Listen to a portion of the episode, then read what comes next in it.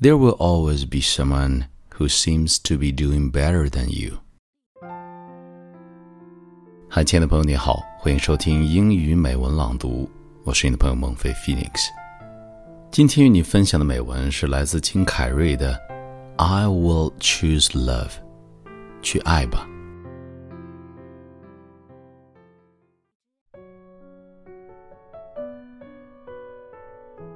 You know fear is going to be a player in your life, but you get to decide how much.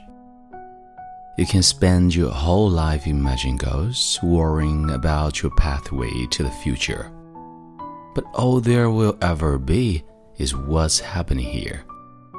How will you serve the world? What do they need that your talent can provide? That's all you have to figure out. Someone who has done what you are about to do, I can tell you from experience. The effect you have on others is the most valuable currency there is. There will always be someone who seems to be doing better than you. No matter what you gain, ego will not let you rest. It will tell you what you cannot stop until you have left an indelible mark on the earth until you have achieved immortality.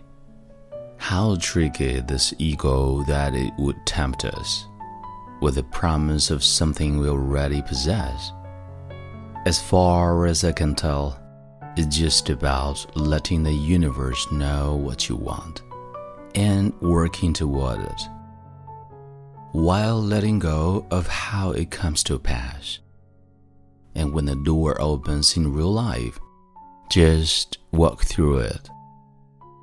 That peace that we're after lies somewhere beyond personality, beyond the perception of others, beyond invention and disguise, even beyond effort itself. You can join the game, fight the wars, play with form all you want. But to find real peace, you have to let the armor fall you need for acceptance can make you invisible in this world. Don't let anything stand in the way of the light that shines through this form. Risk being seen in all of your glory. You are ready and able to do beautiful things in this world.